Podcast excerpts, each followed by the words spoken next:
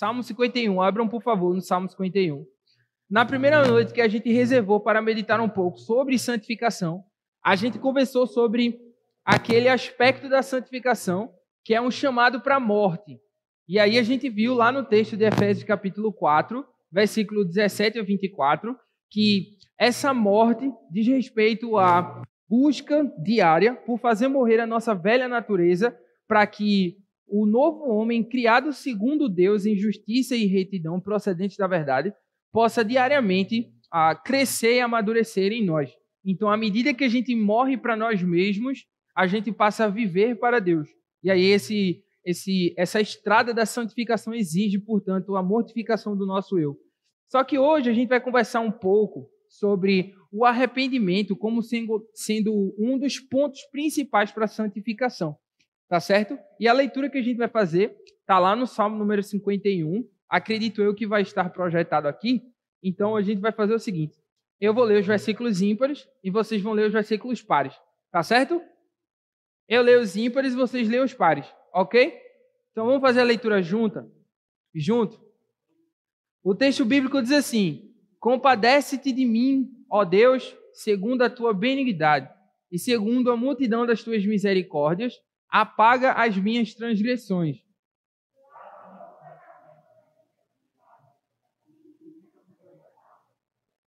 Pois eu conheço as minhas transgressões e o meu pecado está sempre diante de mim.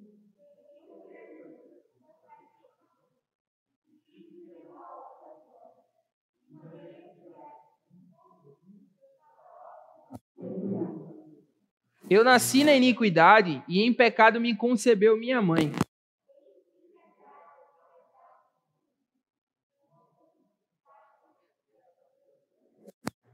Purifica-me com ensopo e ficarei limpo. Lava-me e ficarei mais alvo do que a neve.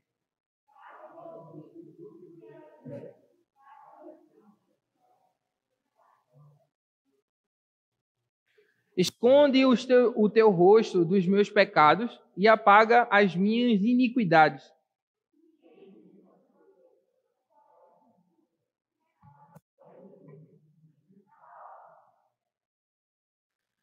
Não me lances fora da tua presença, nem retires de mim o teu Santo Espírito.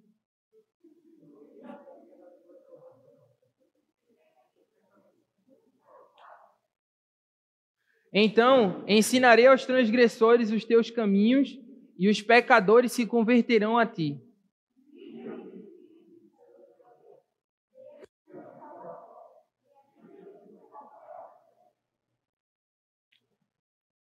Amém. Tem ainda mais texto? Tem? Ah, foi mal. Abre, Senhor. Desculpa, gente. Abre, Senhor, os meus lábios e a minha boca manifestará o teu louvor.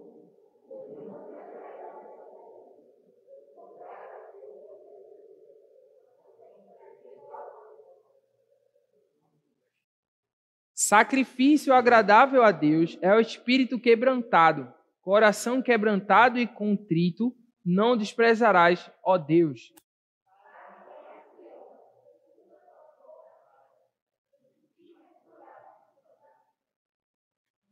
Então te agradarás dos sacrifícios de justiça, dos holocaustos e das ofertas queimadas, e sobre o teu altar serão oferecidos novilhos.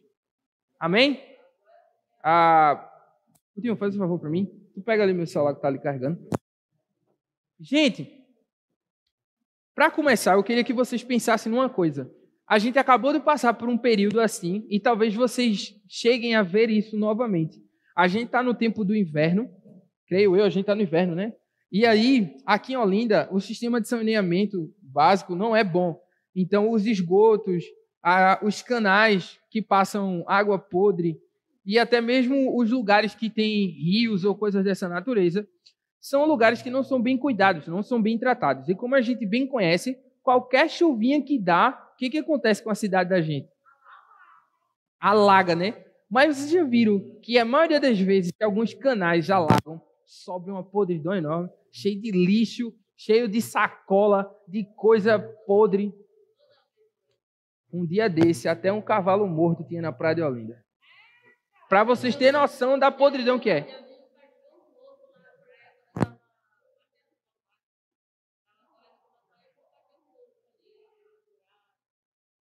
E sabe qual é o mais interessante de tudo? Eu queria que vocês pensassem, não é nem para me responder, é para vocês pensarem mesmo.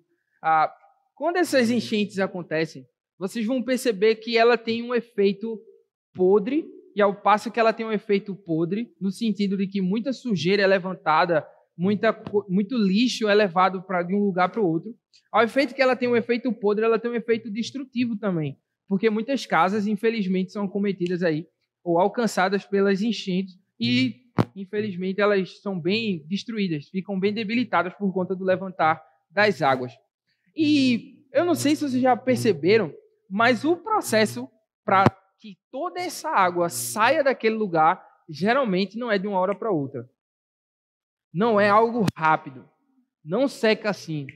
Dessa última enchente que teve, eu fiquei dois dias lá em casa ilhado, porque eu moro de frente para esse rio que passa aqui atrás da igreja. Alagou lá em casa e a água estava batendo mais ou menos aqui, ó, na grade lá de baixo da minha casa. E eu não tive como sair de casa.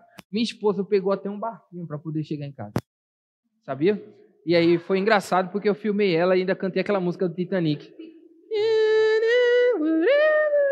E aí foi, foi engraçado de fato. Mas, gente, quando o texto que a gente vai ler aqui hoje diz respeito a uma oração do rei Davi, a, no momento em que ele tinha acabado de reconhecer o seu pecado diante de Deus. E aí, o contexto específico desse texto é dito pelo próprio texto aqui bíblico. Olhem comigo, por favor, para depois do título que tem no Salmo 51. O Salmo 51 vai receber esse título que a Sociedade Bíblica colocou assim: Confissão e arrependimento. E logo abaixo começa o primeiro versículo, que diz assim: Ao mestre de canto, Salmo de Davi, quando o profeta Natan foi falar com ele depois de ele ter estado com Batseba. Lembre lá que e eu já falei desse texto com vocês. O que ocorreu nesse evento com a Batseba foi que Davi, ele violando a aliança do Senhor, ele abriu mão da sua, das suas responsabilidades como rei. Ele deveria estar numa determinada guerra e ele não estava. E ainda assim, ele se utilizando de forma ruim a, a, da sua autoridade como rei, ele toma para si uma mulher que já tinha marido. O nome dela é Batseba e a gente sabe que o nome do marido dela era Urias. E aí o que acontece é aquilo que a gente já sabe. Davi, ele usurpa da sua autoridade como rei para poder ah, ter, ter um envolvimento lá com Batseba e adulterar. Ele já era uma pessoa casada, mas ele foi e fez isso. Ah, depois, ele arquiteta a morte de Urias no desejo de querer esconder o seu pecado. E eu quero que vocês prestem bem atenção nessa estrutura. A verdade de Deus ela é abandonada, depois, geralmente, a pessoa comete pecados deliberadamente, depois ela tenta esconder esses pecados com toda a sua inteligência para que ninguém possa saber, tá certo? Mas no fim de tudo, a gente não consegue esconder de uma pessoa, que é Deus. E o texto lá fala, no fim de tudo, que apesar de Davi ter conseguido matar Urias, apesar de Davi ter conseguido, então, a esconder o seu pecado diante das pessoas, porque essa mulher Batseba veio a estar grávida, o final do texto de 1 Samuel, capítulo 17, diz que tudo que ele havia feito estava latente aos olhos do Senhor. Deus tudo viu. Tá certo? E aí o que acontece é o seguinte: a gente vê que no capítulo de número 12, de, é, isso que eu falei para vocês está no capítulo 11. No capítulo 12 de, primeira, de 2 Samuel, Natan vai falar com ele. Quem sabe aqui quem foi Natan? Isso, está aqui no Salmo 51. foi um profeta que foi falar com ele. E aí Davi estava lá, escondendo seu pecado, e aí Natan chega para falar com ele e exortá-lo do seu pecado, exortá-lo acerca daquilo que ele tinha feito. E Davi reconhece o seu pecado, porque Natan, através de uma parábola, ah, exortou ele. E aí, gente, a gente vai perceber que esse Salmo 51 é a oração de Davi depois de ter reconhecido seu pecado. O que é que ele falou e o que é que esse texto aqui nos ensina sobre arrependimento? E aí eu quero que vocês tenham em mente uma coisa muito importante. Arrependimento não é meramente ficar triste, não é meramente dizer desculpa, não é meramente momentaneamente pedir perdão por um erro que você fez. A gente vai ver que o arrependimento ele necessita de alguns outros elementos que estão contidos aqui nesse texto. Primeira coisa que a gente vai poder perceber é um pedido do próprio Davi para que as misericórdias de Deus o alcance e isso faça, portanto, com que o perdão de Deus seja manifestado na vida dele, diante daquele cometido que ele fez lá. Olha comigo para o versículo 1 e 2. Ele vai dizer assim: Compadece-te de mim, ó Deus, segundo a tua benignidade, e segundo a multidão das tuas misericórdias, apaga as minhas transgressões. Lava-me completamente da minha iniquidade, purifica-me do meu pecado. Por que que Davi, ele para para falar sobre um pouco do ser de Deus e sobre as obras de Deus? Porque, gente, tem algo belo demais na palavra de Deus. Que se a gente entender desde agora, daqui para frente a gente vai conseguir ler melhor a palavra de Deus. A Bíblia é sobre quem Deus é e o que ele faz. Aqui a gente vê um pouco dos atributos de Deus, e aí olhem comigo, por favor, que o texto fala que Deus ele é um Deus que se compadece, ele é um Deus benigno e ele é um Deus cheio de misericórdia. E ele também é um Deus que pode limpar o nosso coração de todo pecado e de todo mal. Não limpar parcialmente, mas completamente. Mas veja que todos esses aspectos sobre o ser de Deus estão aqui presentes na oração de Davi para que Deus, olhando para ele, o perdoe. Então, qual é a base pela qual eu posso me direcionar a Deus e clamar o seu perdão? Eu só posso fazer isso conhecendo quem Deus é e o que ele faz para que eu possa alcançar o seu perdão através das minhas orações. Às vezes a gente perde o senso de quem Deus é e as nossas orações se tornam mecânicas. O nosso pedido de perdão não é real, é meramente mecânico. Quer um exemplo? Vê só. Todos os dias, geralmente, quando a gente está bem afastado de Deus, a gente geralmente tem algo mecânico antes de dormir. Que é aquela oraçãozinha que a gente fala: Senhor, me perdoa pelos meus pecados. Quais pecados eu cometi? O que foi que eu fiz? E por que, eu estou me direcionando a Deus dessa forma tão fria, como se ele não fosse uma pessoa? Perceba que esse não é o sentimento de Davi. Ele conhecia os atributos de Deus e sabia que Deus poderia perdoá-lo. E aí, olhando não só para quem Deus é, ele dizia: Olha, ah, o Senhor pode perdoar meus pecados com as multidões das tuas misericórdias, como o Senhor já vem perdoando o teu povo durante anos. O Senhor pode me lavar completamente a minha iniquidade, porque é isso que o Senhor faz, purificando-me do, meu, do, do pecado que é no meu coração. E por que que Davi pedia tudo isso? Porque ele sabia com quem ele estava falando. E por saber com quem ele está falando, ele sabe justamente o mal que ele comete. Olha comigo, por favor, para o versículo 4 e 5 ele vai dizer assim, e isso aqui ele está mostrando que ele tem noção do pecado que ele cometeu. Tá certo? Ah, vocês estão vendo o texto ali, né? Deixa eu sair da frente de vocês. Fica melhor agora, né? Ah, mas eu tenho que ir mais para frente um pouquinho. Carro da luz. Foi mal. É porque está filmando ali. Voltando. Olha para o versículo 4 e 5, ele vai dizer, ele vai expressar na sua oração que ele tem total noção do erro que ele cometeu. Ele diz assim: Pequei contra ti contra ti somente, e fiz o que é mal perante os teus olhos. Oh, oh, fiz, fiz o que é mal aos teus olhos, de maneira que serás tido por justo no teu falar e puro no teu julgar. E aí ele fala no versículo 5 uma máxima enorme. Eu nasci na iniquidade e em pecado me concebeu minha mãe. Esses dois versículos dizem que ele sabia muito bem do pecado que ele tinha cometido contra Deus. E não necessariamente ele precisaria denominar esses pecados aqui nesse texto, mas ele tinha convicção de quais erros ele cometeu. E aí, quando a gente ora de maneira mecânica, você já parar para pensar que a gente não denomina os nossos pecados? Arrependimento envolve saber quais pecados a gente cometeu e denominá-los. Por exemplo, se eu fui se eu fui arrogante na fala com alguém, quando eu for pedir perdão a Deus, eu tenho que pedir perdão a Deus pelo quê? Pela minha Pela minha arrogância. De que é válido se eu chego para Deus e dizer assim, Senhor, me perdoa pelos meus pecados?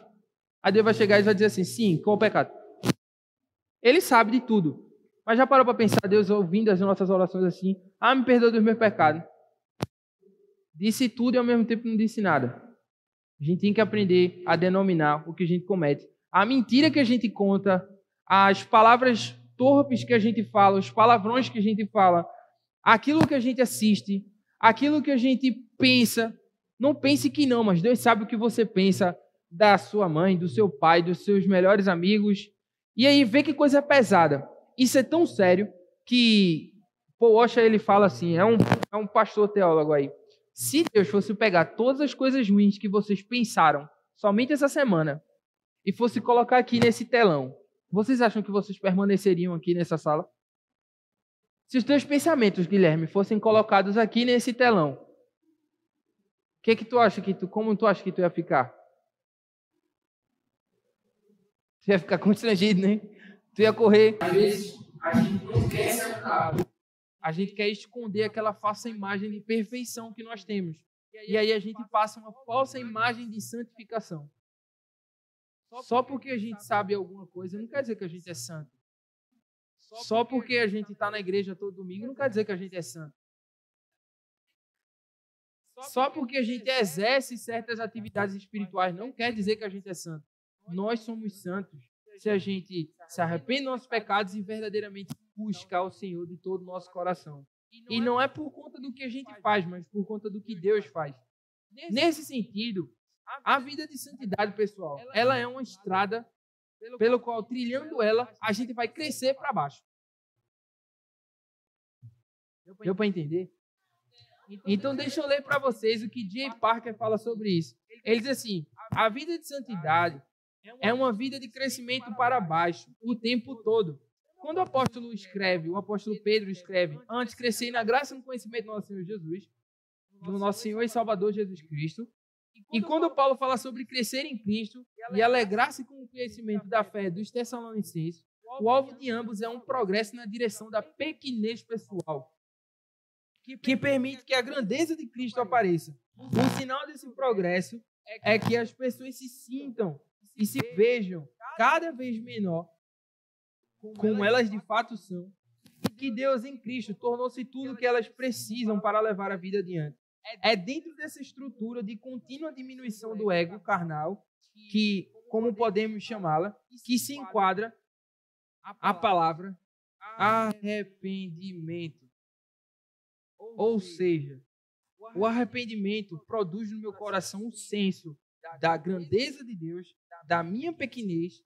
Por isso, Todas as vezes que eu me arrependo, eu trilho uma estrada pela qual Deus vai estar escoando do meu coração toda a podridão. E aí, só para ser mais breve com vocês e caminhar mais um pouco, o texto aqui de, do Salmo 51, do versículo 6 até o versículo número 13, vai falar sobre um outro aspecto do arrependimento muito importante. E aí eu torno a falar sobre essa ideia da pequenez mais à frente um pouquinho. Mas aí o texto diz assim: Eis que Deus se agrada da verdade no íntimo, e no oculto ele faz conhecer a sabedoria. E ele clama novamente: Purifica-me com ensopo e ficarei limpo, lava-me e ficarei mais alvo que a neve. Faz-me ouvir júbilo e alegria, para que exultem os ossos que esmagaste. Esconde o teu rosto dos meus pecados e apaga as minhas transgressões. E aí eu queria dar uma pausa aqui com vocês e pedir para que vocês abram a Bíblia de vocês rapidão, no Salmo número 32. E bota o dedinho aí no Salmo 51, tá certo?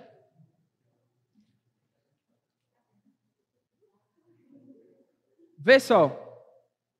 Olha aí para o versículo número, para o capítulo 51, para o versículo de número 8. E depois olha para o capítulo 32, versículo número 3. Faz esse exercício aí, por favor. Bota o dedinho lá no Salmo 51. O Salmo 51, no versículo 8, diz assim: Faz-me ouvir júbilo e alegria, para que exultem os ossos que esmagaste. Versículo número 3 do Salmo 32 diz assim: Enquanto calei os meus pecados, envelheceram os meus ossos, pelos meus constantes gemidos todo dia. Porque a tua mão pesava dia e noite sobre mim, que o meu vigor se tornou em sequidão de estio. Ou melhor falando, meus ossos secaram como no calor do verão. O que que Davi está querendo nos ensinar aqui? Que o processo de tentar esconder os nossos pecados, no afã de querer se esconder de Deus ou encobrir os nossos pecados diante de Deus, produz em nós um processo de frieza espiritual tão grande que quando Deus pesa sua mão sobre nós, o sentimento é de que os nossos ossos estão sendo quebrados. Porque verdadeiramente Deus está nos fazendo reconhecer os nossos pecados. A alegria da salvação vai embora. A alegria da palavra de Deus vai embora. Orar não, mais faz, não faz mais sentido. Ler a Bíblia não vai fazer mais sentido. Estar em comunhão com a igreja não vai fazer tanto sentido assim. Por quê? Eu estou frio espiritualmente a tal ponto de eu não conseguir me alegrar, me alegrar nas coisas de Deus. E por que, que Davi pediu novamente no versículo 8? Faz-me ouvir júbilo e alegria, para que exultem os ossos que você esmagou. Porque nesse caminho de esconder os nossos pecados, a gente precisou mentir, a gente precisou se afastar de Deus, a gente precisou fazer muitas coisas para que a gente mantesse aquela postura e aquela imagem de santo. E aí, isso é pesado, porque isso calcificou ou endureceu o coração de Davi a tal ponto que ele precisou pedir por um coração novo. Olha para o versículo 10. Ele diz assim: é, Cria em mim, ó Deus, um coração puro e renova dentro de mim um espírito inabalável. Em outra tradução, ele vai dizer assim: Cria em mim, ó Deus, um coração disposto a te obedecer um coração que quer honrar ao Senhor e cumprir com a tua palavra. Porque esse meu coração duro, que está calcificado por conta desse processo de querer esconder meu pecado, não está, portanto, apto para me guiar numa vida que te agrade. Por isso ele pede: me dá um coração novo. E aí, nas orações de arrependimento, a gente precisa, só recapitulando, saber para quem eu estou falando e não conhecer para quem eu estou falando meramente de ouvir falar, mas saber quem ele é e as obras dele, eu preciso denominar os meus pecados, tendo ciência do que eu cometi diante de Deus. Eu preciso também clamar por um coração novo, que só uma pessoa da Trindade vai me poder dar. E esse, essa pessoa, quando eu peco, ela é entristecida. Ela fica má no sentido de mal. Ela fica mal com a gente. Para para pensar se eu chego aqui agora e dou um murro na cara de Ariadne. Vocês acham que ela ia ficar chateada comigo? Só um pouquinho, né? Depois eu peço perdão, fica tudo de boa, né? Mas imagine que depois de um mês eu chego e dou um chute assim na costela dela. Prá. Aí ela vai ficar meio chateada, não vai?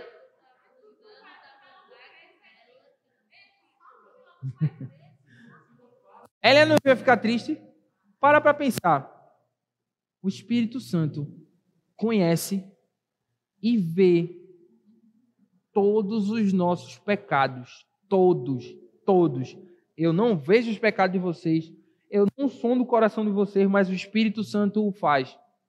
E se o Espírito Santo mora em mim, a gente falou isso semana passada e Arthurzinho falou isso para vocês semana retrasada.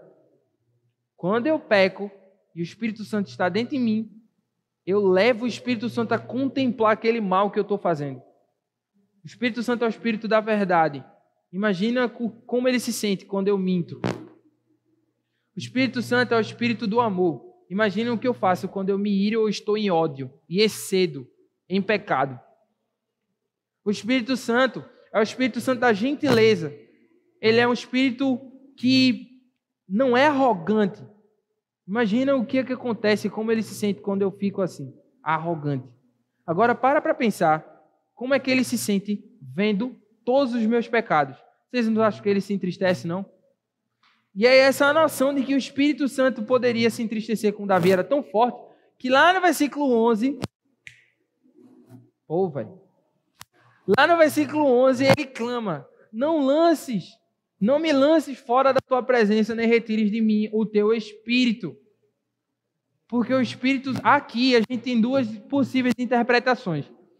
Quando ele fala aqui, não retires de não me lances fora da tua presença, não retires de mim teu Santo Espírito, a primeira possível interpretação é que ele estava clamando a Deus para que Deus não retirasse dele a autoridade dele como rei, a sua unção como rei.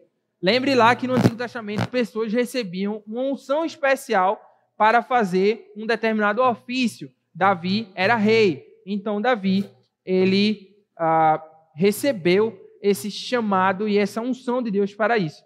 Lembra lá que Saul também foi ungido rei, só que ele pecou contra Deus e Deus retira dele o. Vocês não estão lendo a Bíblia, não. Deus retira dele o espírito. Porque o Espírito Santo, ele capacitava as pessoas no Antigo Testamento para exercer determinadas funções. Entendeu? Ele não habitava plenamente nas pessoas, mas ele capacitava as pessoas. Mas os cristãos, verdadeiramente cristãos do Antigo Testamento, eles tinham sim a presença do Espírito Santo na vida deles. Mas isso é um bate-papo para depois. Enfim, o que acontece aqui é que Davi está dizendo assim: ó, não me retires essa autoridade de ser rei. E pior do que isso, não retires de mim o teu Santo Espírito e nem me lance da tua presença. Isso é muito importante porque aquele coração duro, com os ossos secos, por ter escondido os pecados, agora pede a Deus que nele seja restituída a alegria da salvação. Olha aí para o versículo número 12 e 13. Ele diz assim: Restitui-me a alegria da tua salvação e sustenta-me com o espírito voluntário. Aí ele diz no, no 13: Então ensinarei os transgressores os teus caminhos e os pecadores se converterão a ti. Deixa eu dizer uma coisa para você sobre minha vida. Quando eu me converti, eu era um cara que lia muito a Bíblia. Pô. E eu falava muito de Cristo para quem tivesse ao meu redor. Muito, vocês não têm noção não, era muito mesmo. E era algo tão novo na minha vida, e era algo tão maravilhoso, que eu não conseguiria falar sobre outra coisa que não fosse sobre o que Jesus fez na minha vida. E ao passo que eu fazia isso, eu queria sempre estar ensinando da palavra e falando da palavra e podendo sempre falar um pouco da Bíblia. Eu, eu tinha essa paixão muito forte. Só que talvez eu entenda bem o que Davi está querendo dizer aqui. Quando eu passei por períodos de cair em pecado e fazer besteiras diante de Deus, e o meu coração ficou duro e a alegria da salvação se perdeu, eu não tinha mais tanta vontade de estar falando de Deus para as pessoas. Eu não tinha tanta vontade de estar buscando ao Senhor. Eu não tinha nem tanta vontade de estar ensinando a palavra de Deus onde quer que eu fosse.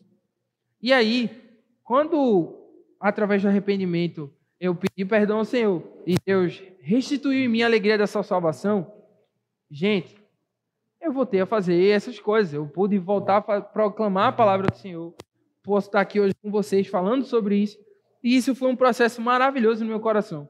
Mas uma coisa que é verdade: talvez vocês ainda não sentiram a alegria da salvação.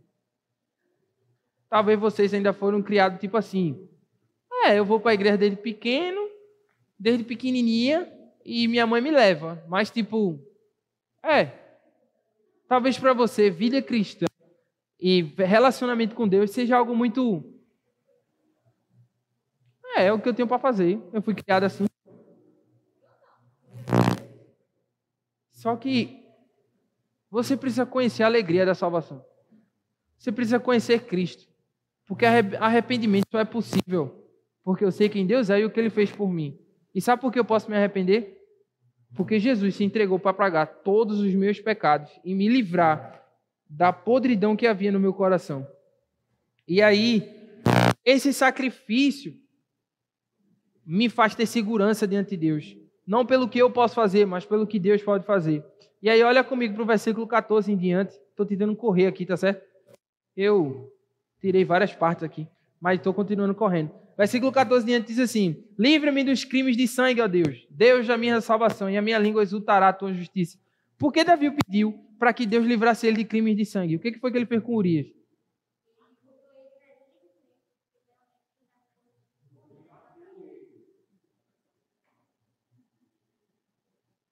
ele arquitetou a morte de Urias, colocando ele na linha de frente para que ele morresse. O sangue de Urias repousava sobre as mãos de quem? Dos amonitas que estavam brigando com eles? De Davi. Foi Davi que arquitetou a morte dele. Então veja, quando Davi pede para que Deus livrasse ele dos crimes de sangue, é porque na mente dele ele sabia. Eu falhei contra Urias. Eu, eu não só adulterei, mas eu falhei contra Urias. Eu arquitetei a morte dele. E aí, ele clama também no versículo 15 para que Deus abrisse os seus lábios e para que a sua boca manifestasse os seus louvores. E aí, ele vai falar algo muito importante no versículo 16 e 17 sobre sacrifício. Ele diz assim: Pois não te agrada de sacrifícios, do contrário eu os ofereceria, e não tem prazer em holocausto. Alguém aqui sabe o que eram os sacrifícios no Antigo Testamento? Isso.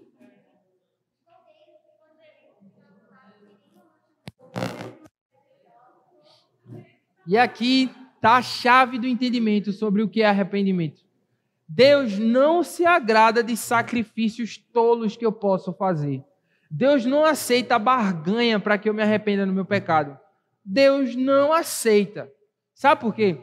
Porque por conta de dois motivos básicos. O primeiro motivo básico é porque tudo que a gente faz são trapos de imundícia. São coisas que não têm valor diante de Deus. Até as, as coisas mais bonitas e belas que a gente já pode ter feito na vida, que a gente pode ter feito na vida, não são válidas diante de Deus. As nossas obras, elas não servem para nos justificar diante de Deus.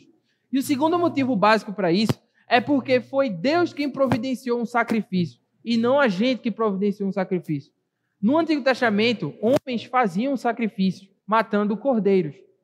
No Novo Testamento, a gente aprende que Cristo é o Cordeiro de Deus enviado pelo próprio Deus para que morrendo ele pudesse ser o meio pelo qual ia ter meu relacionamento com Deus, ia ser justificado do meu pecado. Eu não preciso de outro sacrifício se eu tenho Jesus Cristo. E aí entra uma terceira implicação disso aí. Um terceiro motivo básico pelo qual Deus não aceita meus esforços. Deus não é um Deus de barganha. Talvez quando você peque, e geralmente isso acontece quando eu peco também, quando a gente, tudinho aqui peca, a gente quer fazer trocas com Deus. Senhor, eu menti de novo no meio daquela galera. Deus, eu quero que o Senhor me perdoe desse pecado. Aí eu vou ler mais a Bíblia. Eu vou orar mais. Eu vou te servir mais.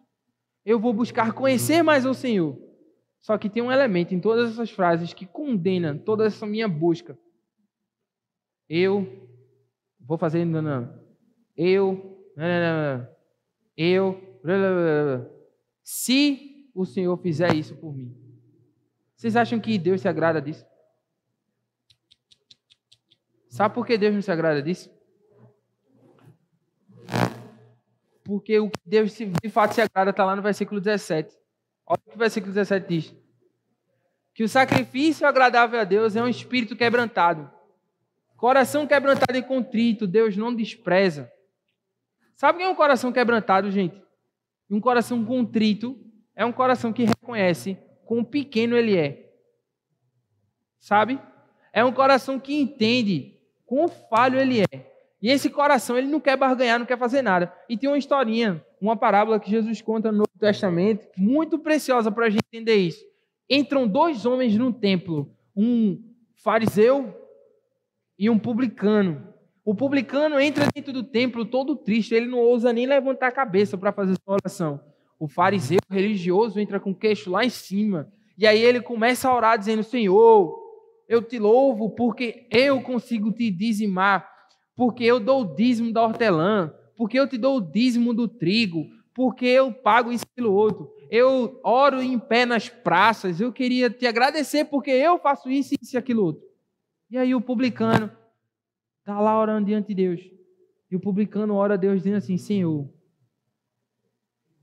tem compaixão de mim, porque eu sou um miserável. E aí Jesus chega para os seus discípulos e pergunta: qual foi a oração que Deus recebeu? A do fariseu ou a do publicano? Deus recebeu a oração daquele que se levanta diante de sua presença para louvar a si mesmo pelos esforços e pelas coisas que ele faz, ou ele, ou ele recebeu a oração daquele que estava com o coração contrito e quebrantado. com um coração que reconhecia quão pequeno ele era, um coração que não ousava nem olhar para Deus porque Deus é santo.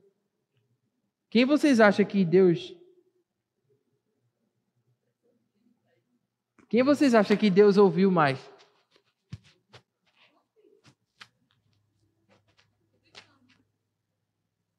O publicano. E isso está sendo ensinado aqui, ó. Deus quer que vocês tenham um coração contrito. Deus quer que vocês tenham um coração que reconheça a pequenez de vocês. Porque Deus não se agrada das barganhas. Deus não se agrada dessas trocas que a gente faz. Deus se agrada de um coração quebrantado. E aí, o texto se encerra nos dois últimos versículos, dizendo que faze bem a Sião segundo a tua boa vontade, edifica as muralhas de Jerusalém. E aí ele termina o texto dizendo assim: Então te agradarás dos sacrifícios de justiça, dos holocaustos e das ofertas queimadas, e sobre o teu altar serão oferecidos novilhos. O texto se encerra com um clamor de Davi para que Sião ou seja, é um sinônimo, é uma palavra diferente que é usada com referência a Israel, o povo santo de Deus, tá certo? Ele diz que faz bem, ele clama para que o bem de Deus seja feito no meio de Israel, segundo a vontade do próprio Senhor, e assim fosse edificada as muralhas de Jerusalém. Então, ele se agradaria dos sacrifícios de justiça que aquele povo iria fazer. Ele se agradaria dos holocaustos que eles iriam fazer das ofertas que seriam colocadas no altar dele, e sobre o teu altar serão oferecidos novilhos. Ou seja, o povo de Deus vai ser levado a adorar o Senhor com toda intensidade, se Deus perdoar eles, renovar o seu coração com espírito inabalável e se agradar do seu coração contrito. E aí, eu queria finalizar esse, essa mensagem para vocês colocando uma coisinha aqui bem legal. Ah, são cinco coisas que vocês precisam levar para casa saindo daqui. Beleza? Bem, dez. Tô brincando, mano. São cinco coisas preciosas que vocês precisam levar para casa. Tá certo? A primeira de todas é reconhecimento real de que se desobedeceu e falhou contra um Deus fazendo o que era errado em vez do que era certo. O reconhecimento real de que se desobedeceu a Deus e falhou contra o Senhor, fazendo o que era errado em vez do que era certo. T.S. Eliot disse uma, uma verdade quando fez a seguinte observação: a humanidade não consegue suportar a realidade. Não existe nada como uma sensação sombria de culpa no coração para nos levar de uma maneira apaixonada a fazer o jogo de fingir que nada aconteceu, ou imaginar ou nos imaginar fazendo algo que seja moralmente reprovável. Assim, após cometer adultério com Batseba e completar a ação com o assassinato do marido dela, Davi disse para si mesmo que era simplesmente uma questão de privilégio real e, portanto, nada tinha a ver com sua vida espiritual. Mas Assim, Davi tirou a cabeça daquilo até que a repreensão chegasse a ele. Quando ele foi repreendido e Samuel diz: Tu és o homem que falhou contra Deus, fazendo, portanto, com que ele percebesse o seu pecado e que ele havia ofendido ao Senhor, a consciência dele foi esmagada pela santidade de Deus. E o verdadeiro arrependimento só começa quando a pessoa transpõe o que a Bíblia vê como auto-engano e, e, e, o que a, e o pessoal fala sobre esse processo de querer esconder os nossos pecados. Quando a gente se livra desse auto-engano de querer esconder os nossos pecados diante de Deus.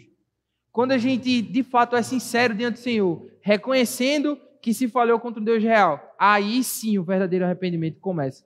Segunda coisa que a gente precisa levar para casa como implicação do Salmo 51 é o profundo é a profunda tristeza pela desonra causada ao Deus que se está aprendendo a amar e desejando servir. Uma vez, eu era adolescente e minha mãe tinha feito algo por mim. E eu tinha, eu estava num dia muito estressado. E aí eu estava muito indignado nesse dia. E aí minha mãe se dispôs a resolver um problema comigo E no meio do caminho eu cheguei, olhei para ela assim e disse: Eu não preciso da senhora para fazer nada, não. Se a senhora quiser, a senhora pode ir para casa. No mesmo lugar, no meio da rua, minha mãe se virou e voltou para pegar o ônibus para ir para o trabalho dela. Na mesma hora, eu parei e pensei: eu ofendi a minha mãe. Pesado. Eu ofendi minha mãe de maneira pesada. E eu tentei falar com minha mãe. Sabe quanto tempo minha mãe passou sem falar comigo? Três semanas, sem nem olhar na minha cara. Eu fiquei tão triste. Eu fiquei tão mal que vocês não têm noção, não. Sabe por quê? Porque eu ofendi alguém que me amava. Eu ofendi alguém que estava querendo o meu bem. Eu ofendi a minha mãe. Agora para para pensar qual é o sentimento que deve existir no nosso coração quando a gente peca contra Deus. Que enviou seu filho para morrer no nosso lugar. Que todo santo dia faz com que todas as coisas cooperem para o nosso bem. Que manifesta o seu amor e a sua graça de maneira graciosa e bondosa todo santo dia. O que vocês acham que deve ser produzido no nosso coração quando a gente peca contra esse Deus?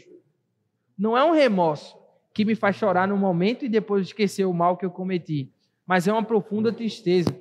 Então, eu preciso ter essa profunda tristeza pela desonra que eu causei contra um Deus que eu estou aprendendo a amar e servir. Terceira coisa, eu preciso de um pedido reverente pelo perdão, de uma purificação da minha consciência e ajuda no Espírito Santo para não falhar novamente. Jay Parker vai dizer que sem o Espírito Santo não há arrependimento. Eu preciso da ajuda dele para que ele me limpe de todo o mal. Então, não é a sua leitura bíblica, não é a sua vida de oração, pelo que você faz por si só, que vai lhe santificar. É isso, através do auxílio do Espírito Santo, que vai lhe santificar. Beleza? Finalizando aqui, outras duas verdades. A quarta coisa que a gente precisa entender sobre arrependimento é que a gente precisa de uma completa renúncia dos nossos pecados. E aí, eu quero que vocês prestem atenção nisso aqui, ó. Imagine só, eu estou trilhando um caminho aqui do qual eu ofendo o Senhor, mentindo, falando palavrão, vendo que não devo, fazendo todas as coisas que eu erro. E aí aqui eu reconheço que eu pequei. E eu digo, ah, Senhor, me desculpa, mas no outro dia eu continuo assim. Eu me arrependi. A palavra arrependimento em grego, o nome dela é metanoia. Sabe o que metanoia significa? Isso aqui, ó. Eu estou vivendo em pecado, reconheci o meu mal, isso aqui é metanoia. Ou seja, aquele que mentia, agora fale a verdade. Aquele que se irava e, e, e pecava com isso, agora não dê lugar ao diabo. E que a justiça de Deus seja feita. Aquele que falava palavrão com palavras torpes, que ele agora edifique a vida das pessoas que estão ao seu redor, porque somos irmãos uns dos outros. O caminho que eu trilhava em pecado, quando eu verdadeiramente me arrependo, eu preciso renunciar àquelas práticas pecaminosas e agora buscar viver de forma contrária a elas. Então, não é arrependimento sincero quando eu peço desculpa por algo que eu ainda continuo cometendo. E aí, a última coisa que eu vou colocar aqui é que vai haver casos em que o arrependimento vai necessitar de restituição daquilo que a gente roubou ou daquilo que a gente fez com alguém. Por exemplo, digamos que em ira eu peguei o celular de uma outra pessoa, estourei na parede e eu peço perdão para ela, aquela pessoa vai, o celular vai voltar ao normal? Não vai. Por isso que Zaqueu roubava muito. Quando ele se arrependeu, adivinha o que ele fez? Ele restituiu quatro vezes mais. Então, o arrependimento, ele precisa ser direcionado a um Deus que eu conheço e que eu me relaciono. Ele precisa denominar os meus pecados. E eu preciso ter ciência dos meus pecados. Eu preciso buscar auxílio do Espírito Santo através de um novo coração para viver de acordo com a lei de Deus. E eu preciso tão somente adorar o Senhor pelo perdão que ele manifestou em Cristo Jesus para a minha vida. E preciso através dessas coisas que eu acabei de falar, lembrar que eu preciso de um reconhecimento real de que eu desobedeci a Deus. Eu também preciso de uma profunda tristeza pela desonra causada a um Deus que eu estou aprendendo a servir. Eu preciso de um pedido de perdão reverente, com a purificação da minha consciência. e eu preciso da renúncia dos meus pecados também, bem como, se for o caso, restituir aquilo que eu tirei de alguém. Vocês compreenderam bem? Compreendeu mesmo? Estou perguntando sério. Então, gente, uh, fico feliz aí por vocês terem compreendido. Queria que vocês se colocassem de pé.